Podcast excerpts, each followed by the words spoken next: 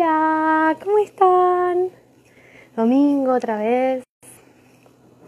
Vamos a esperar a que venga Lean. Tengo medio inestable el teléfono. Espero que aguante. ¿Dónde está mi amigo? Ya va a venir. ¿Cómo están? Fue fresquito, hoy medio nublado. No sé cómo está por donde están ustedes. No hablo con mi amigo de la semana pasada, desde el lunes. Así que sorpresa total el vivo de hoy, porque no, no nos pusimos de acuerdo con nada. Así no tengo ni idea de cómo va a ser hoy. Pero al final, siempre ese factor sorpresa sale lindo. Hola, Andy, te debo, te debo una respuesta, Andy. Cada vivo que la veo, me acuerdo. Ah, a ver, espera. Parezco Mercedes Sosa con este poncho, pero bueno, está abrigadito. A ver, ahí, ahí está. Entonces esperamos a Leandro. Hola, amigo, ¿cómo estás? Hola, Carly. Hola a todos los salmistas queridos. ¿Cómo que estás diciendo que no nos pusimos de acuerdo, que no hablamos? No, Mentira, sí, querida, de acuerdo del tema nada más. No, Del no, no. tema nada más. Y es verdad que no hablamos desde el lunes. No. No, pará, de- tengo el teléfono, tengo el teléfono metido en un cosito de cosméticos, o sea que no te veo. ¿Cómo que pero no bueno. me ves? No, porque lo metí hacia adentro clavado para que se quede quieto. Y bueno, hay que ingeniárselas, querido. Ah, entonces la parte de abajo, que es donde aparezco yo, a vos no te aparece. apa- yo, claro, yo pensé que vos aparecías arriba. Yo Bueno, no lamento, importa, porque entonces se lo voy a mostrar a, a todos los salmistas que están conectados. Miren estas trufas de No, chocolate con coco, saco, siempre, por supuesto, incomodando y poniendo en una situación horrible a Carla Casic para que se sienta mal, porque acá me mima. Emiliano y mirá lo que hizo hoy domingo estas trufas espectaculares de señora, chocolate de cubiertas con paro, ¿eh? coco. No, ¿qué te pasa, querido? ¿Vos sabés que acá no hay una panadería ni en 42 kilómetros a la redonda? ¿Vos me estás cargando? No, El que está a señora, punto de ¿viste hacer paro, el que está a punto de hacer paro es el señor Emiliano, porque hoy me dijo, ¿Qué le basta de decir que mi contribución es únicamente hacer capturas de pantalla. Me lo dijo hoy. Y le digo, está ¿Pero qué le bien. No, no, es que soy un ingrato porque yo lo vendo de esa forma, pero en realidad este señor, además de cocinar y además de ponerle mucha onda Ah. al día a día, encerrados, confinados, piensa los temas y me ayuda a producir junto con Carlita Casic lo que vamos a charlar. No es No, diga la una verdad, yo no contribución de hacer print de Yo pantalla. no hago nada no, yo no hago nada, diga la verdad. Yo vengo acá porque este cuerpito gentil, para que vea, a ver que si se corre un poco la... Ahí está, ahí te ve un poco más, por lo menos. No, yo no hago nada, hay que decir la verdad. No, pero acá No, me está diciendo Emiliano en estos momentos, está, está cocinando un ratatouille de Paulina Cocina, Claro, y está bueno. poniendo muchas pilas y me dice, no soy Claro, solo no. una cara bonita, señores. No, sí, me imagino. Ya ahora, claro, es el momento donde salen los trapitos al sol de la relación conyugal, señora. Yo le explico. Debió haber un corto en la semana y este es el momento de la catarsis. Bueno, a mí me parece bien que lo vamos a hacer. Lo acompañamos en esta No, no. Quería, Claro. quería aprovechar y mostrar, este, a- la semana pasada mostramos las galletas, ahora las trufas para incentivarlos, para que no se queden ahí, eh, viste, pensando que porque están confinados no pueden hacer algo. Enseguida salen los mates, yo lo tengo, mirá, lo tengo preparado acá, se estaba calentando el agua, así que en cualquier Yo no momento puedo más. Yo engordé como un chancho. Hasta los yogis me apretan y vos me seguís mostrando esas cosas. No, claro. Mm. Realmente te digo, empecé la dieta hoy al mediodía. Vamos a ver cuánto me dura. Bueno, hoy tenemos, mira, hoy, ten- sí, hoy tenemos un tema, chicos. No, no, agarre, agarrate claro. Carla, porque ni siquiera Carla sabe, como lo armamos con Emiliano, No. y, y es un tema que nos parece súper candente para charlar entre todos y todas. Eh, agarrate, Sí. Carlita Cacique, porque hoy se viene algo bastante power para charlar. Pero antes, vamos a recordarles a todos los salmistas que pueden seguir a Carlita en todas sus redes sociales. Primero y principal este Instagram, que es mega popular, que es donde está la mayor cantidad de seguidores de Carlita Cacique que cada vez son más, en cualquier momento pisamos los 40.000. Aprovechen y vean el Instagram TV, que ahí están todos los videos, no solo de los EVA, sino también de las meditaciones y los vivos de los miércoles. Ahora todo, hay un hay sorteo, Carlita, que posteaste en las últimas ¡Ay, un horas. sorteo! Sí, para el Día del Amigo nos juntamos con la gente de Anamcará, que hace flores de valle y brumas áuricas y todo. Así que bueno, vamos a hacer un sorteito para el Día del Amigo. Alguna que otra sorpresita también me voy a mandar, ya más sobre la fecha del Día del Amigo. Estamos Bueno, pensando en homenajear perdón, a todos nuestros sobre la fecha del Día del Amigo, estamos nosotros Mm. el domingo que viene que hacemos la antesala, la previa, 19. Ah, bueno. Hello, bueno, muy bien. hello Carla, Yo y estamos acepto. preparando un programa, una sesión distinta para el domingo que viene, que es previa del Día del Amigo. Así que tentis. Me encantó. El sorteo, Bueno, por supuesto, es independiente del EVA, eh, pero siempre hay sorpresas y cosas buenas eh, y copadas para charlar entre todos. Luego, tienen a Muy Carlita bien. en Spotify, tienen a Carlita en todos los servicios de streaming si quieren escuchar en formato podcast cada uno de los temas que ella eh, discute, las ¿Te puedo hacer disertaciones una a nivel internacional. Sí, Carlita. Vital, ¿qué es el streaming? Que lo escucho por todos lados ahora. ¿Me querés? ¿Vos que sabés inglés? ¿Qué es? ¿Qué El- es? El stream de streaming. ¿Qué quiere decir? Nosotros streaming es streaming. transmisión online. Ah, so- somos los reyes del streaming. claro. En vez de televisación, como estamos acostumbrados nosotros, eh, eh, que vos Mirá puedas reproducir un contenido audiovisual online, está permitido gracias a la tecnología del streaming. O sea, cuando vos decís, Yo voy a eso no sabía. algo. Oh. Bueno, bárbaro. Bueno, entonces, Claro, es tremendo. Recapitulando, querida Carlita, tenemos entonces todo. Sí. YouTube también, con un montón de contenidos en el canal especial de Carlita Cacique Espacio del Alma. Está todo subido a YouTube, así que según la plataforma que a vos te guste de streaming, le das play y seguís a Carlita Cacique. Hoy Sí. estamos en el EVA número 10, 12. Lindo número, una docena de EVAs. Lindo número. Una docena, ¿eh? Como los huevos, señora. Ya llegamos a la docena. Y hoy nos Sí. encuentra un tema muy especial y para ello les voy a pedir que estén muy atentos porque si tienen ganas de aprovechar la consultoría en vivo de Carla, este es el momento. Lo repetimos una y otra vez. Carlita recibe un montón de consultas, un montón de mensajes privados que muchas veces son informales y está muy ocupada, no solamente porque es la reina de las consultorías, porque además brinda talleres, porque además es madre y todas las demás hierbas que puedan imaginarse, no puede contestar uno por uno muchas veces. Así que escríbanle y escriban, esto es para que me lo contestes en el Eva con Lean. Y lo contestamos acá. Aprovechen esa posibilidad que les estamos brindando.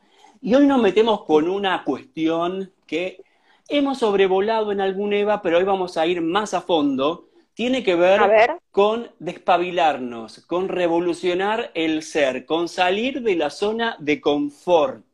Para Sí. empezar sobre este asunto, Carlita, estaría bueno que nos cuentes qué es la zona de confort, cuáles son los aliados de la zona de confort para que se consolide y se mantenga, eh, y si cada uno de nosotros arma su propia zona de confort, su propio quinchito, o es una estructura parecida en todos nosotros. Bueno, así arrancamos suavecito. Para mí, la zona de confort tiene que ver con, esa consecución de hábitos o esas rutinas que repetimos inconscientemente para no transitar algunos em, estados de ansiedad o no correr riesgos en realidad.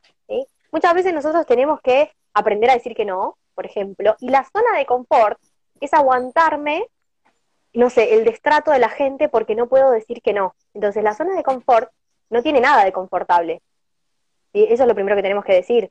O sea, es una zona en donde yo estoy cómoda, pero por no asumir riesgos, ¿sí? Porque nadie sacaría un confort. O sea, si a mí me hacen bien los masajitos, no me los voy a sacar dentro de mi rutina. Es una rutina que yo tengo inconscientemente para no asumir ciertos riesgos que muchas veces tienen que ver con transitar un nuevo aprendizaje, ¿sí? Em, mi misión álmica, encarar mi profesión, hacer lo que me gusta, ¿sí? Perdón, Ahora, pero la rutina y la, y la inconsciencia no son contradictorias. ¿por qué?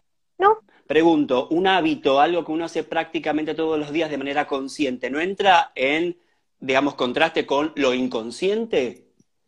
El hábito es como eh, la repetición de algo que mi mente Sí. pasa de modo manual a modo automático. Entonces ya lo empieza a manejar el inconsciente. Una vez que ya Ah, es un va. hábito, se automatizó. Entonces, ¿qué pasa? A mí me es un hábito levantarme, lavarme los dientes. ¿No te pasa que te estás cepillando los dientes en qué momento puse la pasta? O sea, como que ya está, es un hábito. Claro. En un momento me desperté, me puse la pantufla. Bueno, entonces ahí ya estamos dentro de- del ámbito del hábito. Ahora, ¿qué pasa?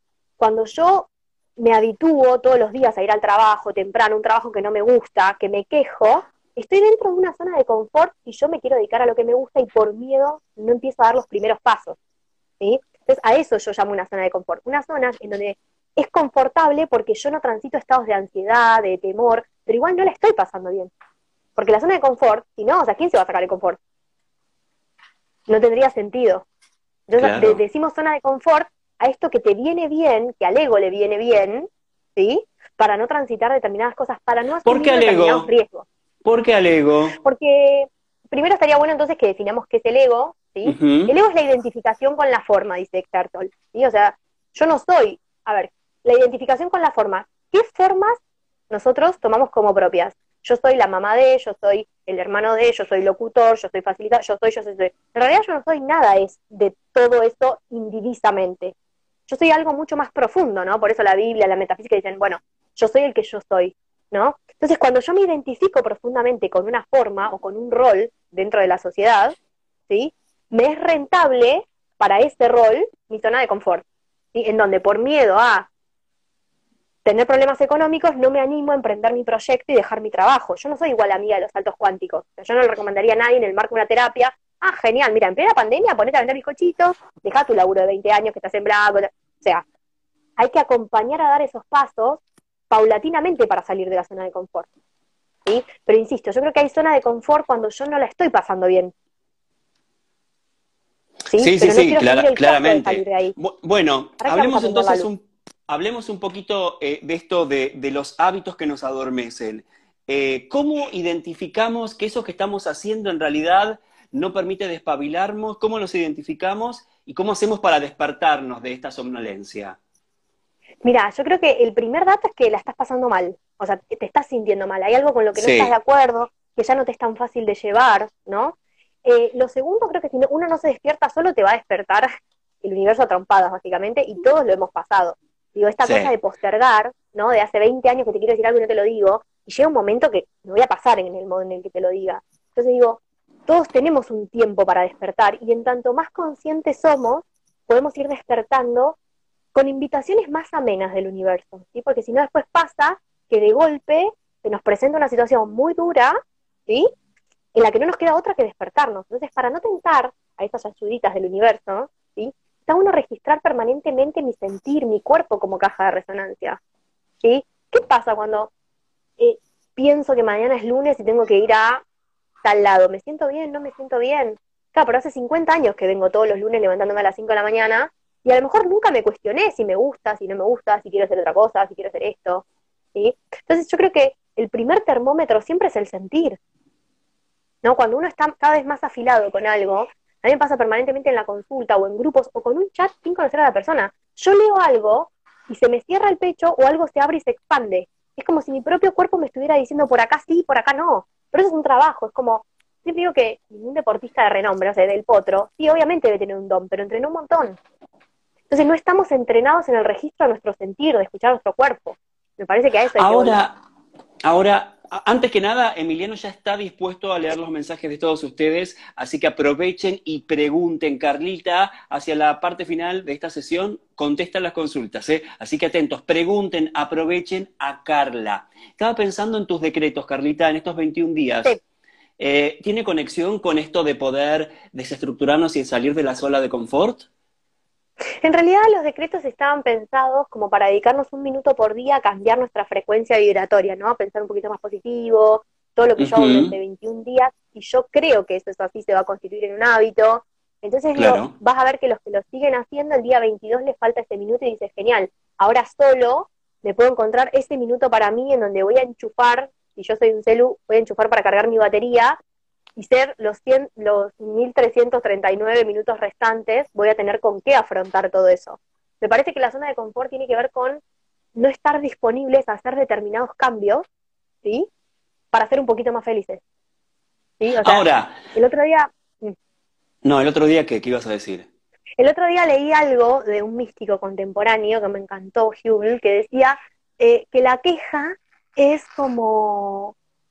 es una excusa para no cambiar y para seguir siendo igual. Estamos buscando justificaciones en el otro, entonces yo me quejo. Me quejo de mi trabajo, me quejo del virus, me quejo, de, me quejo, me quejo, me quejo, pero yo no cambio. Y me pareció muy profundo, muy simple y muy cierto. Entonces la zona de confort tiene que ver con eso también.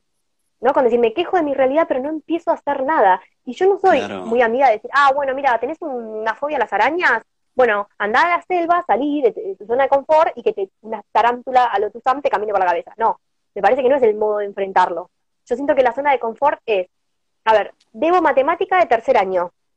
Por miedo al examen, por miedo a que me bochen, no lo hago. Yo estoy incómoda porque me gustaría, digamos, eh, arrancar una, una carrera universitaria, pero como no rendí matemática de tercer año y no tengo ganas de asumir ese costo, me quedo en mi trabajo, no estudio, hago otra cosa, ¿sí? Ahora, ¿cómo voy yo a yo tengo que preparar la materia para ir a rendir? Entonces, yo soy como muy amiga de eso al salir de la, de la zona de confort.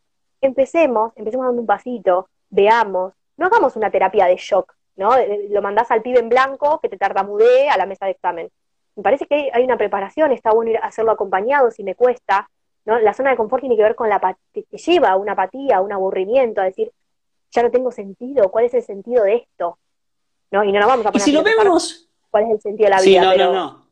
Sí, no, por supuesto. Y si lo vemos desde el del lado contrario, de la otra vereda de la zona de confort, que sería eh, la revolución, que sería el gran cambio, eh, porque si la zona de confort nos da una tranquilidad aparente, o sea, no es tranquilidad, porque vos bien explicás que es mentirosa esa mm. tranquilidad, sí, sí, no. ¿cómo conectamos emociones que nos impulsen a la revolución, al cambio? ¿Cómo nos conectamos con el cambio de una forma que nos agrade el cambio y que lo queramos transitar?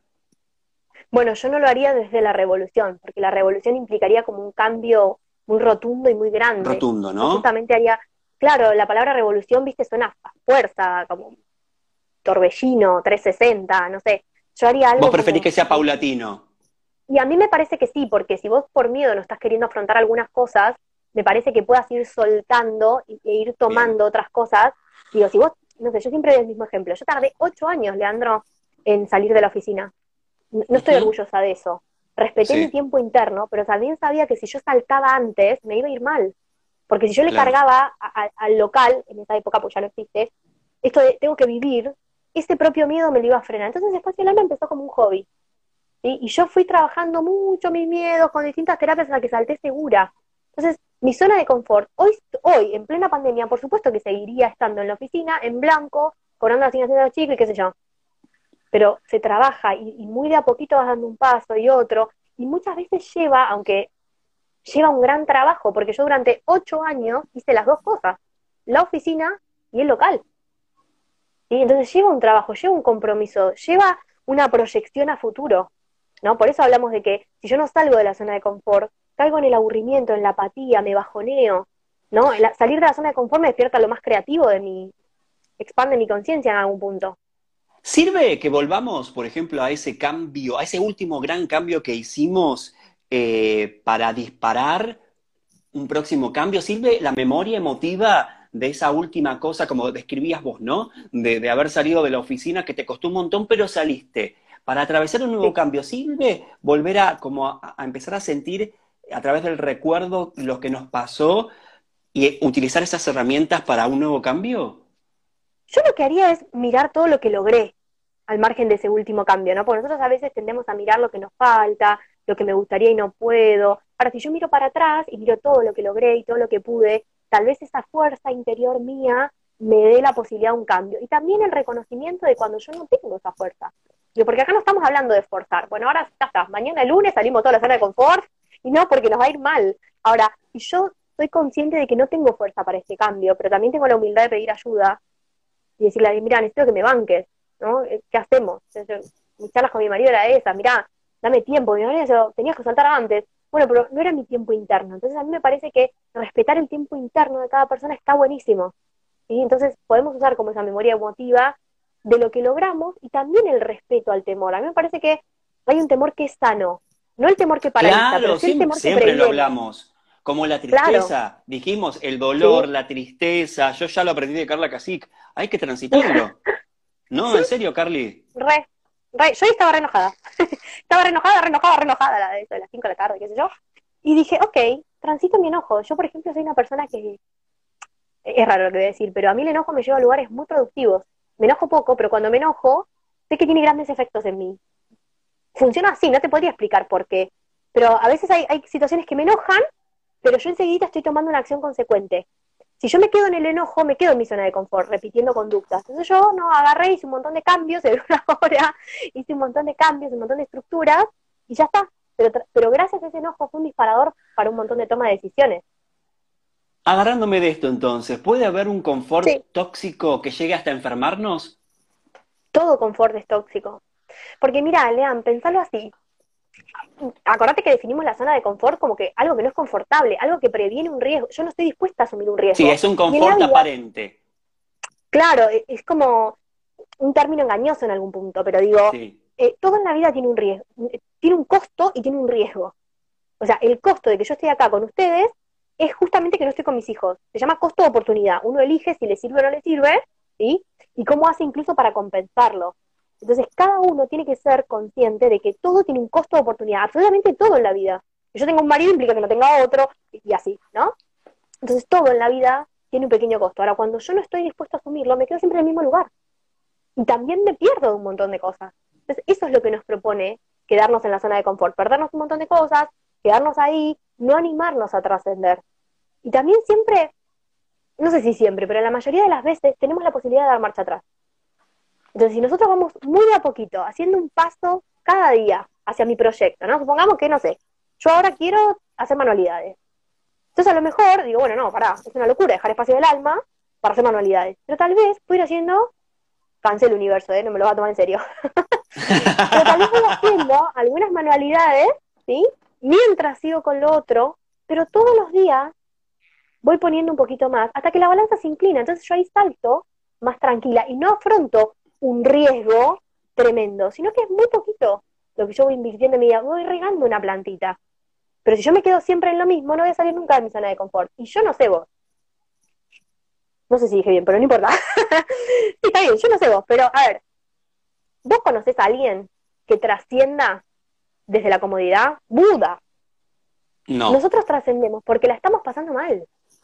O sea, el argentino es ingenioso por la cantidad de crisis que tiene cada 10 años no nos ahoguemos en un vaso de agua, saquemos provecho. Pues Entonces, cuando la pasamos mal, pues claro, aprovechémoslo, pues esa energía tiene algo de, construcción, ¿no? Y en, términos pequeños de revolución, a mí porque particularmente la palabra revolución me parece fantástica, pero está bien lo que dice Carla, el concepto de revolución es un cambio abrupto y por momentos puede ser a través de la fuerza.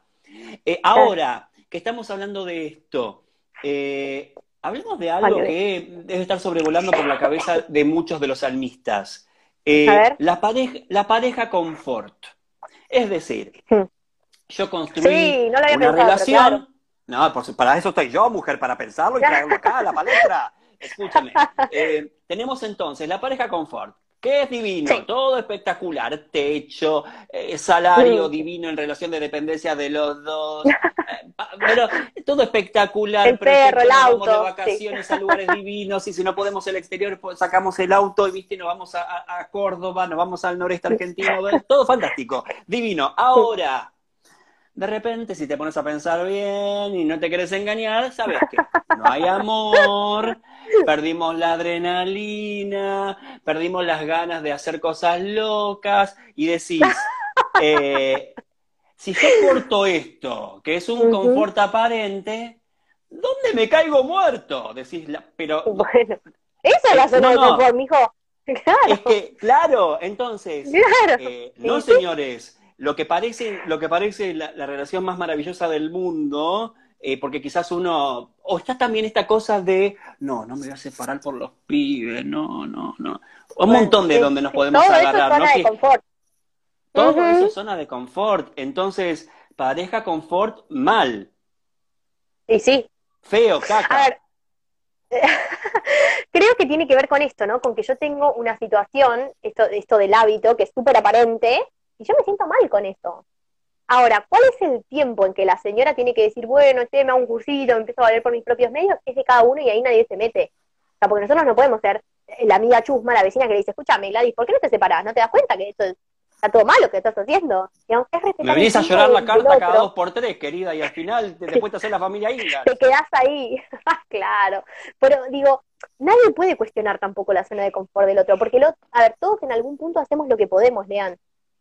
Por eso digo, este refrán que dice, es tan fácil, ¿no? ver eh, la paja en el ojo ajeno, pero no la viga en el propio. Entonces digo, la zona de Mm. confort siempre es una solución para los miedos de mi inconsciente. Entonces yo no te tengo que sacar la Invertimos tiempo y que plata a veces en la zona de confort, Carlita Casic, ¿entendés? Sí, qué sé yo. A veces la madera, viste, tiene buen revestimiento, viste, tiene acolchado, viste, puse como mucha energy. Hay una cuestión económica también dentro de todo esto que uno quiere salvaguardar, porque eh, en realidad, viste, si no se cae toda la estantería.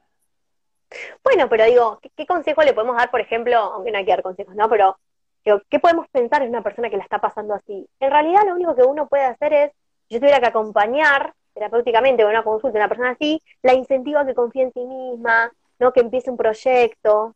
Y cuando ella logra tener esa seguridad, re- recién ahí se pueden separar. Digo, por eso, vos pensás que la zona de confort es como cualquier síntoma. La enfermedad, el síntoma, siempre está al servicio de mi supervivencia. Entonces esa zona de confort está evitando niveles de sobreestrés también en mi cerebro.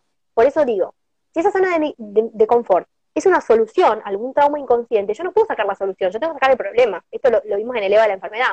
Entonces nosotros tenemos que Exacto. ver qué hay detrás de esa zona de confort, los por qué yo sostengo esto, porque nadie es tarado y se queda aguantando de repente algo que no, que no quiero, que no puede, sino que eso tiene un costo emocional menor a asumir el salir de esa zona de confort. Por eso me parece tan piola trabajarlo desde, desde el pasito, desde lo pequeño, desde un centímetro todos los días, un pasito, un pasito, ya, hasta que vas a llegar. Pero digo, me parece que la zona de confort directamente hace que no avances nada. ¿Cuándo el confort, o mejor dicho, el refugio tiene sentido? ¿Mm? Ay, Bueno, cuando me soluciona un trauma inconsciente o una creencia inconsciente, ¿Cómo es ¿me eso? entendés? Y porque hay una creencia de que la señora si se separan eh, va a ser pobre. Entonces se lo soluciona el inconsciente, quedándolo con el marido este que, que perdió las ganas de hacer cosas locas. ¿Me entendés? Entonces siempre es rentable. Lo que nos pasa a nosotros siempre tiene un sentido. Todo lo que a nosotros nos pasa tiene un sentido. Tiene un sentido para nuestro inconsciente. Tiene una razón de ser, que nosotros no la entendemos, muchas veces no lo hubiéramos elegido desde el plano de la conciencia, pero tiene un sentido. ¿sí? Si, si no, no existe. Entonces, poder entender esto que me pasa como una solución, algo que está instalado y que no entendemos, está bueno, está piola. Por eso digo, no es una cuestión de hacer una terapia de shock y sacarla a la señora, ¿viste? como con una caña de pescar de, de- de la zona de confort, porque la va a pasar mal. Bueno, recién mencionábamos asumir riesgos, eh, adrenalina, creatividad. Sí. ¿Cómo planificamos la salida de la zona de confort? ¿La planificamos? Sí, se puede planificar. Yo creo, mira, para darte cuenta que tenés un problema, no, para, para poder solucionar un problema, el primer paso es darte cuenta que lo tenés. Entonces digo, vamos a un ejemplo de una vida cotidiana, no sé. El laburo, tu compañera te tira todo el laburo y ella- cobran lo mismo y vos laburas el triple. Ahí hay una zona de confort al momento de no decir, che, pará, fulanita, o, o- o no botonearla con el jefe, o no hacer lo que vos sentís. Eso es zona de confort. Entonces, lo primero que yo tengo que hacer es darme cuenta, mira, por no poner límites, por no decir un no con amor, o sin amor, o lo que pueda, yo me quedo en esta zona de confort, la paso mal. Entonces, ¿qué hago? Lo paso a la- primero lo paso a la conciencia. ¿No? Yo muchas veces hago esto. Yo estoy todo el tiempo saliendo de mi zona de confort y no la paso bien. Pero digo, a ver, cuando yo le tengo que decir algo a alguien, te lo digo y te juro que tengo estas charlas con el universo. Eh, ¿Lo podés mirar? Porque le estoy diciendo que no. Así no me volvés a hacer otra trampita el mes que viene. Claro. Entonces, a Ujú. conciencia de que esa es mi prueba de matemática y que si yo no lo hago con, con una pavadita, lo que va a venir el mes que viene va a ser más grande, más grande, más grande, más grande. Entonces, lo primero me parece a mí es la conciencia. Tomar conciencia de lo que está pasando. ¿sí? Y decir, ok, a mí, ¿qué me es más cómodo? Callarme la boca, pero después me voy a quejar y no me gusta y estoy todos los meses en la misma situación con mi compañera de trabajo. Muy de a poquito, con una comunicación asertiva, a ir diciendo hasta acá. Y a medida que yo pueda, sin forzarlo. Porque después, ¿qué hacen? Por ejemplo, no sé, ¿cuántas veces pecamos los amigos de decirle al otro lo que tiene que hacer? Ujú. Vos lo escuchás y, y a veces el otro no, no está disponible, no, no puede, no tiene nafta y está muy bien. Entonces, simplemente acompañar al otro hasta, hasta donde el otro pueda y a nosotros mismos también concedernos esos permisos.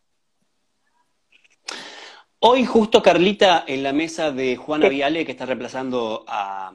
La ¿Tu vi, abuela? qué divertido que estuvo. Ah, bueno, entonces viste lo Me que dijo. Stanislao Bachrach o Bachrach, que es biólogo, cuando... Porque estaba haciendo unas viste, cosas con la computadora también. Ah, Lo vi, no, pero no estaba multi- multitask. Ah, Lo vi, lo vi todo. Bueno, habló de la inteligencia del cambio. Ay, justo estaba borrando la Soquebón en el fondo. Pero pues, la parte, la parte de Carla Casic te la perdiste, porque seguramente... Bueno, viste, tengo dos pibes, mira, Bruno se me subió a la, a la cosa de la leña, tuve que salir toda desabrigada a entrarlo. Después te guardar cosas. Bueno, iba, los escuchaba y hacía. Los salmistas que estaban prendidos hoy... Los salmistas que estaban prendidos hoy a Canal 13 viendo el programa de, de, Juana Viale, cuando escucharon todo eso dijeron Carla Casic. Díganme ¿eh? si no es así. Yo por lo menos lo dije acá, no pasó con Emiliano, que este hombre hablaba de lo que para él es la inteligencia del cambio y dice hacer lo que te gusta y hacerlo bien. Y explicó ah, eh, eh, el caso... ¿eh? ¿Qué pasa, no escuché esa parte, escuché que él dijo, escuché que él dijo que, que él tenía un concepto de de, la inteligencia con respecto al cambio de una proporción de edad y me fui, y no escuché más. No, claro, y también contó, contó un estudio de una eh, eh, que, se realizó sobre personas que habían ganado como la quiniela y la lotería y que habían explicado... Ah, cuatro meses. Claro, cuatro meses que el cerebro, eso, eso si querés lo contás ahora. En lo que él dijo es que esta persona se adaptó a un cambio rotundo porque le vino impuesto de afuera, pero a los cuatro meses ya después el cerebro retrocedió al estadio eh, previo ¿entendés? Sin este cambio, porque no fue algo impulsado por la misma persona. ¿Cómo es eso, Carlita? Sí. Es verdad que, bueno, y después ahí interrumpió el resto de la mesa diciendo que, siempre queremos más, por eso me fui a guardar la galletita. eh, como que siempre queremos más, ¿no? Que, tenés el auto y después querés otra cosa. es verdad, eh, eh, lo que explicó Stanislao. Uh, Acá estoy, ¿eh? No, no, no me fui. Sí, sí, sí, sí, sí. Estas cosas por no ser la gente que tiene esos ganchos, ¿viste? Yo con lo cosas de los cosméticos, la luz de emergencia. Sí, chicos, si hay algún productor que nos pueda donar, viste, cosito que nos tiene el celular. Ay, sí, el aro de luz, todo, todo. de cosméticos. Claro, bueno, yo lo tengo entre la base y el labial, el coso. Eh, no, e, explicaba Stanislao que el cerebro es el órgano que más rápido se adapta a los cambios. Y es verdad esto. Entonces, claro, ¿pero por qué? Porque el cerebro está todo el tiempo tratando de hacer un ahorro de energía. Entonces sistematiza todo rápido porque está entrenado para, para ahorrar energía. ¿sí?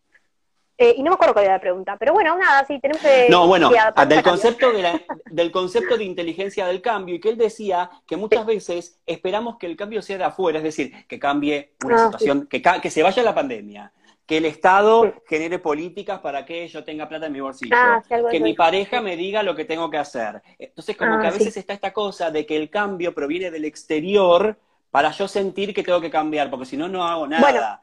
Y está bueno esa cosa, ¿no? De explicar, Carlita. Sí. En realidad hay algo que se llama ley de correspondencia en metafísica que dice como es afuera es adentro. Entonces, es verdad que si vos vivís en un caos y tu casa es un caos nuclear y está sucia, está desordenada, vos vas a tener una tendencia interna a deprimirte. Entonces podés empezar haciendo algún timbronazo afuera que va a repercutir en tu interior. Es una buena estrategia. Y de hecho, hay algunos que, sugieren salir de la zona de confort generando cambios externos. Pero digo, no nos tenemos que olvidar que siempre la realidad externa eh, se condice con mi realidad interior. Entonces simplemente, una cosa, nada viene de afuera si yo no lo dejo entrar.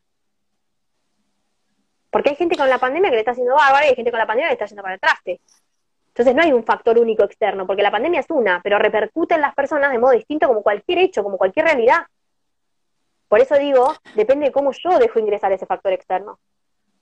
Siempre. Bien. Hay otra cosa que, nuestro querido productor encontró que tiene que ver con la adaptabilidad. ¿Sí? Que dice, eh, según él encontró en un artículo, que es un conjunto de cualidades definidas libremente como la capacidad de cambiar y florecer en un entorno de cambio rápido y frecuente. ¿Sí? Esto no solo es la capacidad de absorber nueva información, sino también la capacidad de resolver lo que es relevante desaprender el conocimiento obsoleto, superar los desafíos y hacer un esfuerzo consciente para cambiar.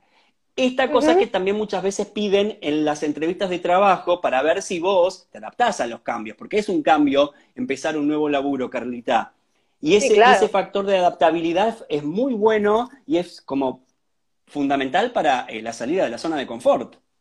Sí, me parece que es algo que tenemos intrínsecamente todos, incluso los animales. Y en la teoría de la evolución de Darwin, lo que explica es esto, nuestro factor de ir adaptándonos. Lo que pasa es que ellos lo veían más generacionalmente y hoy la epigenética conductual muestra que la adaptabilidad es, en, el instante. Ahora, cuanto yo más agarrada estoy a mi estructura, ¿sí? Y más cerrada tengo mi cabeza y más apegada soy a las cosas y más rígida soy, es menor la proporción de mi adaptabilidad. Una persona que vive el hoy, y yo esto lo conté varias veces, yo venía de, no sé, de tener otra cabeza hace un par de años, ¿no? Y de generar, no sé, compromisos laborales a meses. Digo, si me hubiera agarrado por la pandemia, me hubiera agarrado una CB probablemente. Yo recién hace un ratito miré la agenda de mañana y entro en contacto con mis habilidades de mañana hoy. Entonces, si algo pasa mañana, ¿qué me puede afectar? Las últimas horas del domingo. Entonces, cuando uno más agarrado está a la estructura, me parece que peor te pegan esos cambios. En cambio, cuando vos vas con el famoso fluir de la vida, que tiene que ver con eso, ¿no? El fluir, digo, aparece una roca en el medio del río y el agua se adapta en su caudal y sigue su camino integrando esa roca. No es que fluir, ah, yo me tiro la marchante y que la, la marea me lleve, ¿sí? Porque tendemos a confundir eso también. Entonces me parece que el fenómeno de la adaptabilidad puede crecer en tanto y en cuanto yo soy más flexible con mis estructuras mentales, por lo menos. Mira, me gustaría para cerrar el tema y, arrancar después con las preguntas, que debe haber un montón, porque vi que estaban llegando bastantes. Eh, hablemos y desarrollemos. Yo no veo nada hoy. Estoy hasta acá. Por... Ves mi frente nada más, mi Por eso no me distraje. Claro, pero por eso no me distraje, viste, hoy no leo nada. Gracias a los Muy bien, señora, para eso lo tenemos a nuestro productor estrella. Eh, quiero que hablemos un poquito de lo importante que sería que mm. existiera una ley de educación emocional, ¿no, Carlita? Que vos siempre lo hablás, como para que los chicos, los adolescentes, cuando nos estamos forjando nuestras eh, individualidades, nuestros caracteres, nuestras personalidades, eh, sepamos lo importante de estos, de estos eh, de estas formas de salirse del confort. Muchas veces también están los mandatos familiares que ejercen el poder como si fueran para, para, para esta estructura de la zona de confort se sostenga, porque hay un mandato que uno tiene que seguir. Eh, entonces, qué bueno. Porque no aguantamos la culpa. Porque no aguantamos, no aguantamos la, culpa. Ahí va. Con respecto a, los, a los sistemas familiares, no aguantamos la culpa. Eso es lo que pasa. Desarrollamos un poquito esto, la importancia de que exista, sí, por supuesto, de que exista una educación emocional, que si nosotros fuéramos inteligentes emocionalmente, enfrentaríamos estas cuestiones desde otro lugar. Nosotros tenemos que conseguir, y los invito a todos a que lo sigan, a Lucas Malassi, él es, el, es quien está tratando de promover en todo el país la ley de educación emocional, para empezar a que nosotros y los chicos desde muy chiquitos tengan recursos para accionar sobre sus emociones. ¿no? Él tiene un libro hermoso, hermoso, se llama Modo Creativo, eh, que explica un montón de cosas con respecto a la emoción. Hay provincias que ya lo están, anoten. Es hermoso, hermoso, hermoso yo le escribí un mail y nunca le llega. me encantaría que hagamos un video o algo, porque me parece que hay que apostarlo en una causa que es muy noble, en todo lo que se lo pueda ayudar, siguiéndolo, difundiendo sus posteos. Me parece que hay que darle una mano porque es una causa súper linda. Y él cuenta mucho de su historia personal y él es psicólogo. Eh, entonces, eh, él sería la persona indicada para hablar de esto. Soy su fan declarada. Em, pero siento que es eso, que es muy importante porque nos da recursos.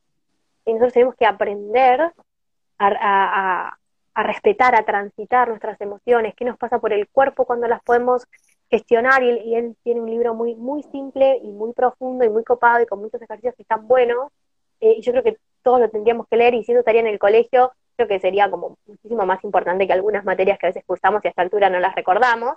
Em, pero me parece que la importancia es esa, es darle a una persona los recursos que necesita en el mejor momento de su vida, que es cuando es niño, porque los dice que dicen, ah, hay que enseñarle el lenguaje de chiquito. Bueno, hay que enseñarle cosas de estas también, cuando es chiquito, que, tiene la mente con otra plasticidad al cerebro y, que lo va a poder tomar mucho más rápido. Así que la importancia es esa, es poder darle al ser humano recursos. El, repitamos entonces, Lucas Malassi. Lucas JJ Malassi es su Instagram. Ahí está, chicas, te están preguntando. Así lo encuentran. Pero Malassi con dos S. No, me parece que es con una sola. No tengo el libro acá. Bueno, eh, búsquenlo, chicas. Está. Ponen ley de educación emocional y sale por todos lados. Bueno, qué interesante entonces que eh, propongamos estimular eh, el gestionamiento de las emociones desde temprana edad, para que no nos pasen estas cosas de grandes, que todas las emociones hay que transitarlas porque para algo existen eh, están interconectadas. Siempre recomendamos una película como Intensamente, que es maravillosa. que es para chicos, pero también para adultos. Yo me lloré todo en la, en la, película, eh, pero creo que justamente la herramienta de, de, la inteligencia emocional, el gestionamiento de las emociones, es clave para poder salir de la zona de confort.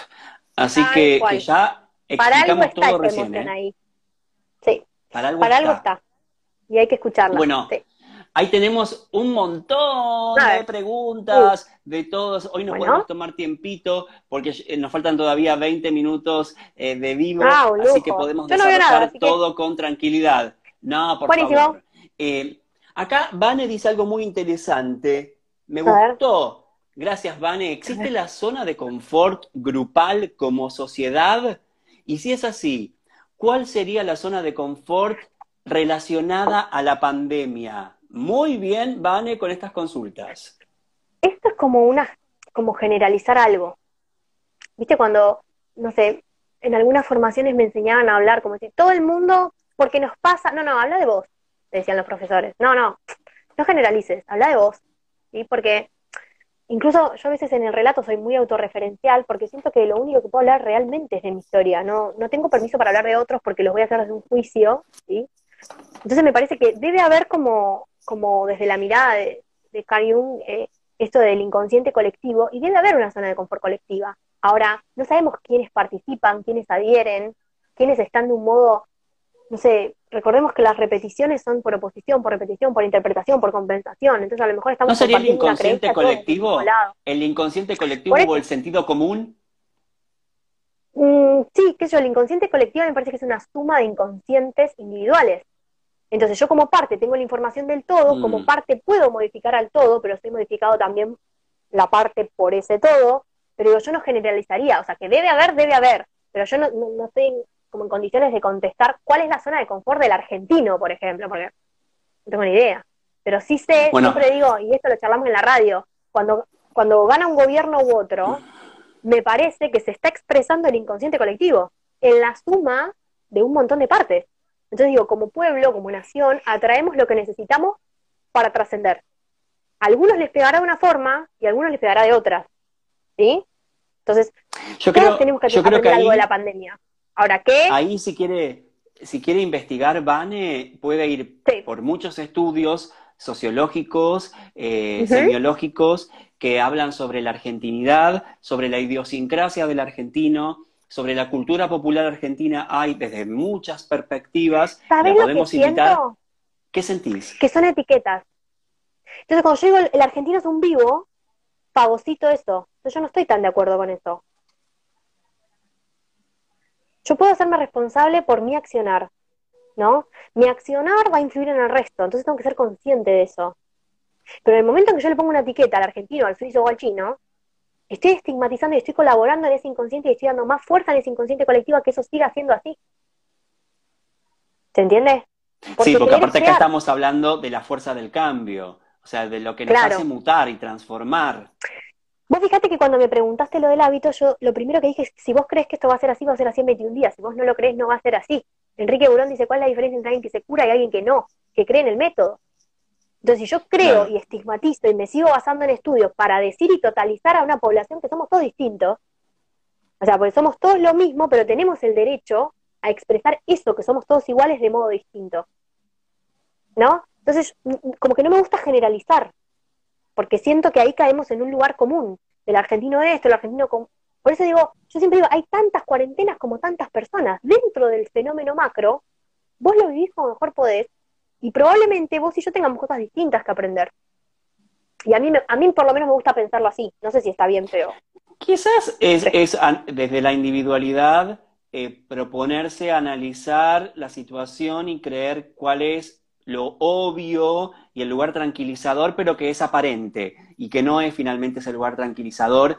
Por ejemplo, no sé, de sentir miedo por, por es que, te contagies. Tu tranquilidad es como tranquilidad, ¿viste? Claro. Es como. Entonces es tan subjetivo el mundo, porque lo miramos con los lentes del pasado de cada uno. Y creo que ahí, yo creo que el 99% de los vínculos fracasan por la suposición, porque yo supongo que tu tranquilidad es mi, mi tranquilidad en vez de preguntarte, por eso no me gusta absolutamente nada que generalice, ¿no? Y en la fenomenología todo lo abordamos así. Por eso cuando a veces me preguntan algo, yo digo, mira, no, no es que yo te puedo decir cómo, a ver, cómo tratar un conflicto de exclusión en, en todos los árboles por igual, porque cada árbol genealógico tiene una particularidad y tenemos que darle lugar a eso, a lo finito, ¿sí? Pero yo creo que sí hay fenómenos macro que por supuesto entre todos inconscientemente co-creamos, como la pandemia, ¿sí? Pero no, no necesariamente vamos a resonar todos en la misma frecuencia con el fenómeno global. Muy bien, ahí está. La observación de los fenómenos también eh, tiene tantas observaciones posibles como fenómenos, ¿no? También. Así no, y además que esto está probado, Leandro, ¿viste? esto está probado por la física cuántica. O sea, el experimento de la doble ranura explica esto, cómo el observador influye en la realidad. Y no estamos hablando de, metafísica y de meditación, estamos hablando de física cuántica y de experimentos probados, de la incertidumbre de Heinsberg, creo que es, soy malísima con las pronunciaciones, pero digo, hay estudios que demuestran esto, no lo dice Carla de Loca, o sea, hay aval científico. Hay una, hay una serie ahora que está en boga, que yo no me quería poner muy metafísico para hablar sobre el asunto. Estamos hablando de Dark, que seguramente todos... No, pero no me... ¿Cuántos son? 300 capítulos me dice ahora. Ay, son tres temporadas, pero mirá... ¿Tres temporadas? ¿De cuatro capítulos? Dale. Te Tienen que hacer las cosas más cortas, que no jodan. ¿Y sabes cuáles son los temas? No, pero ¿cuántos capítulos son? Empecemos por ahí.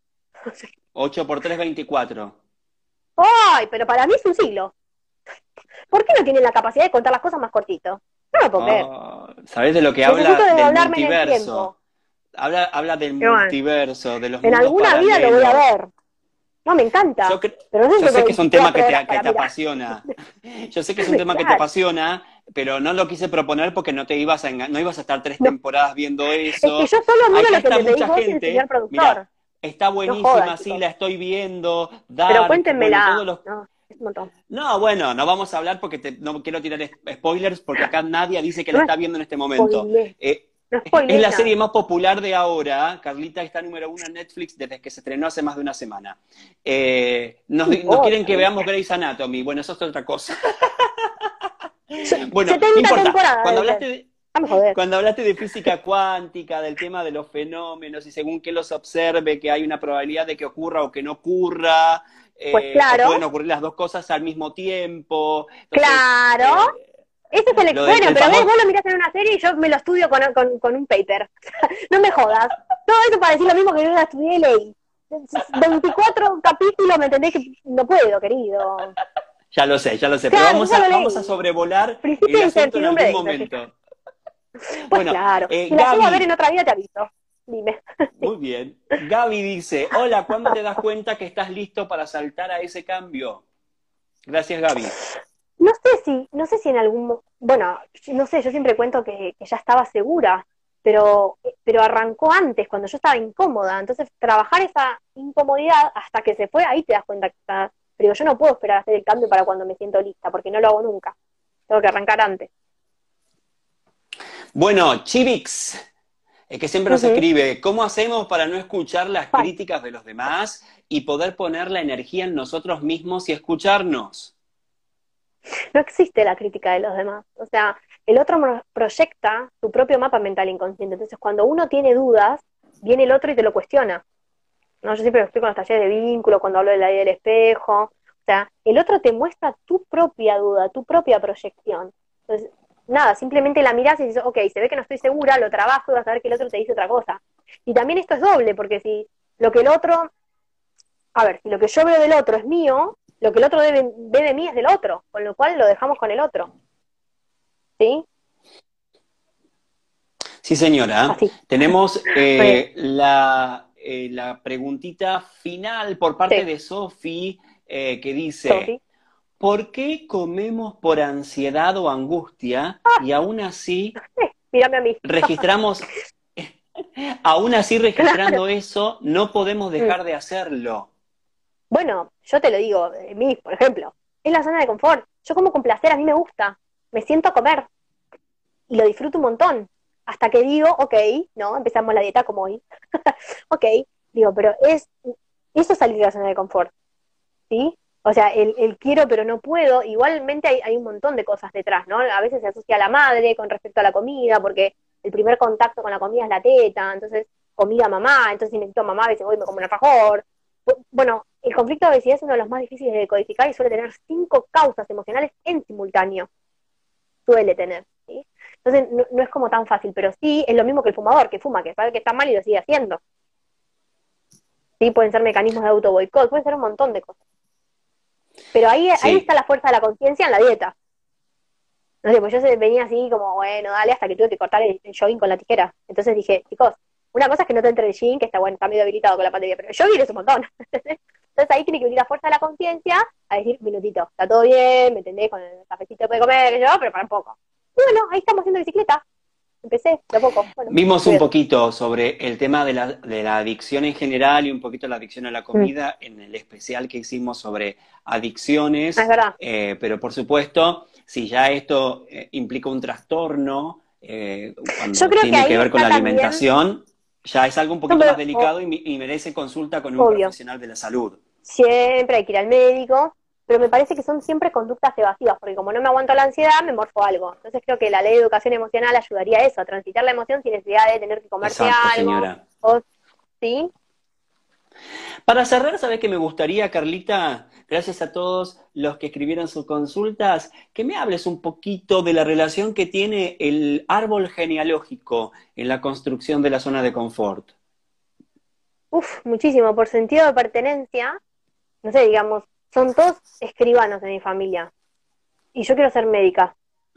El sentido de pertenencia hace que yo Ah, es un ejemplo, menos mal, porque no me digo que son todos escribanos y yo me lo perdí.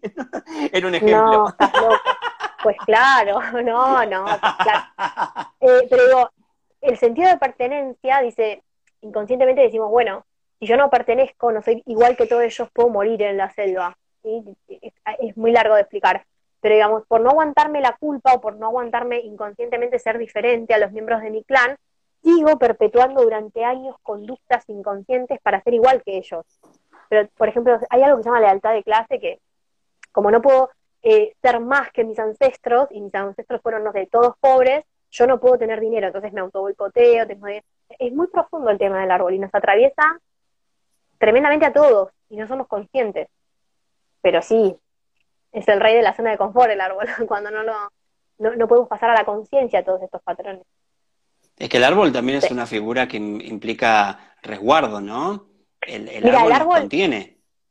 El árbol Jorodowski dice que, mm, Alejandro Jorodowski dice que eh, puede ser un gran tesoro o una trampa mortal. Quien lo investiga encuentra un gran tesoro, pero quien no lo investiga y lo niega y lo ciega y lo maltrata y lo enjuicia y un montón de cosas, el árbol se termina fagocitando. Y es así, yo creo profundamente que es así. Un día podemos hacer un especial de árboles, porque todos tenemos familia, todos somos hijos, esto también nos hermana, al margen de la pandemia que nos agarra a todos, es que todos somos hijos, así que es un lindo tema y todos tenemos líos con la familia. Sí, todos tenemos líos con la familia.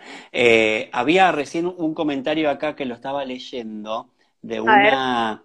Siento que estoy mal, dice Carito, pero no encuentro la voluntad para cambiar porque no sé a dónde quiero ir.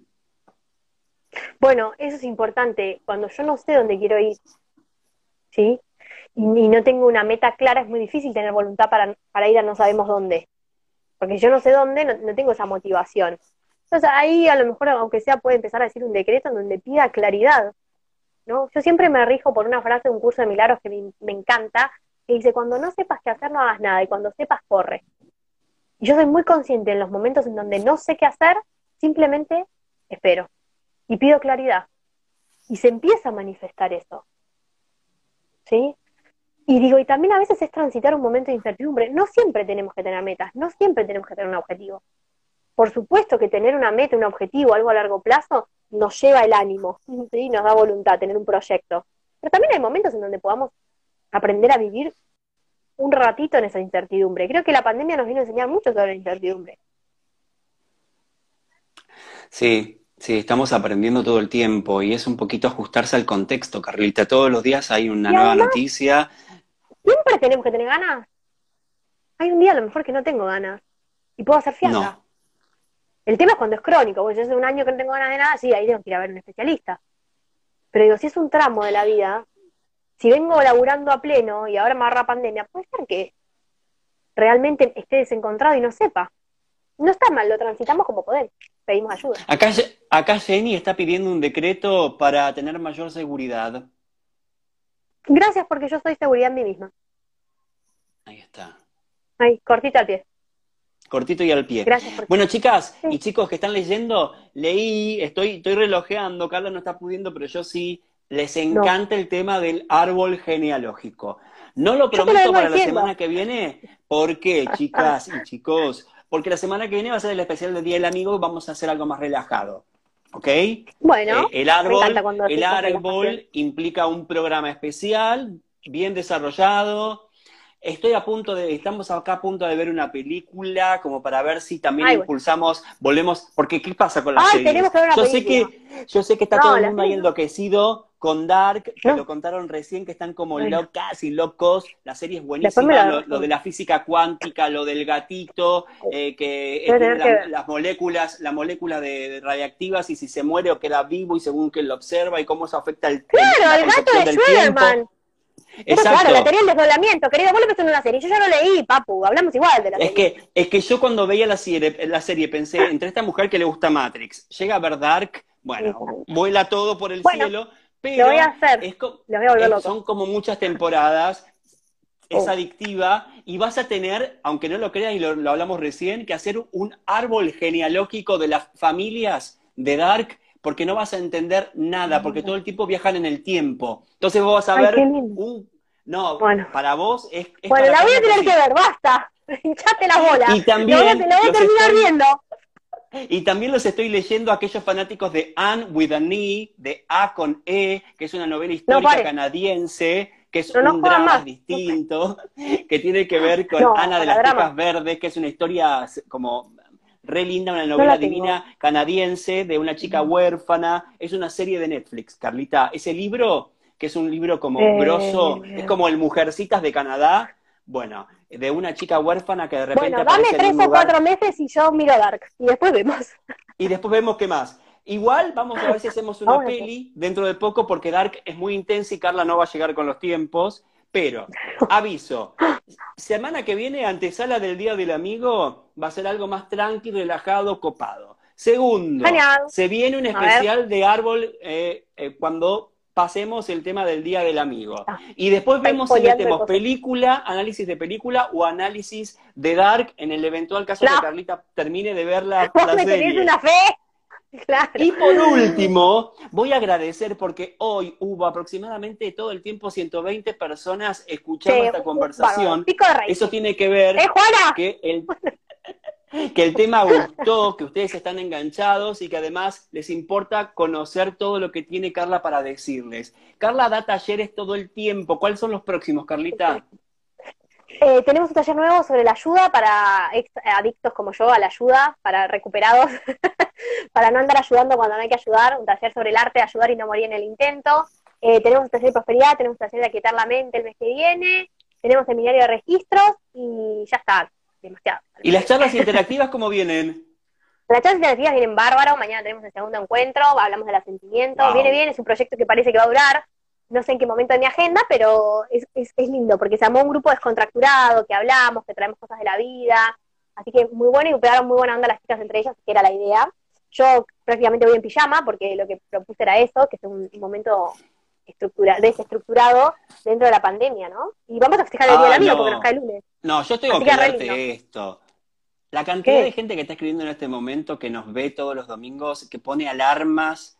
No, no. Silvia, Ay, yo te se me clavó esto acá. Eh, bueno, a Fla, que nos escribe siempre. eh, bueno, eh, Ah, Martina también, eh, que no se los pierde. eh, que alguien te diga que pone la alarma para Ay. vernos los domingos, eso ya está. Para que publiqué un Con eso, la gloria. Es una genialidad. Yo comenté pasó, porque quería pasar. ¿Comentaste? No, comenté porque. Claro, ¿entendés? Tipo, ¿Vos sos la mirá, las abuelas, mirá el las sostén de que mi se juntan? soy las abuelas que se juntan y, y quieren sacar una foto y terminan filmando un video. Vos sos de esas. Sí, sí. Igual yo eh, prefiero no ser consciente de todo eso, así que les agradezco a todos. Pero cuanto menos consciente soy de dónde llega esto, más libre me siento. Así que me parece que está bien. Ay, ¿querés que bueno. les muestre alguna pinturita más? Bueno, eh, ay, tengo Chicos, algo que me manda Emiliano. Ay, ¿cuándo, cuándo ¿Qué se termina? Yo conté mi historia en Crónicas y quiero contarles que después No de todos estos meses de trabajar de a poquito vamos viendo frutos en nuestro proyecto.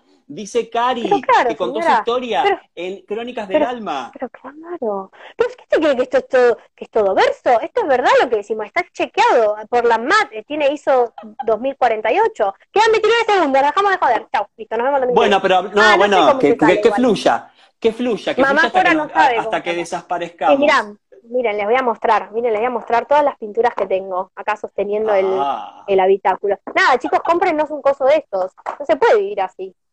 Necesitamos Los queremos. Gracias, Carlita. Gracias, amorosa, como todos los domingos. Te quiero mucho. Saludos a todos los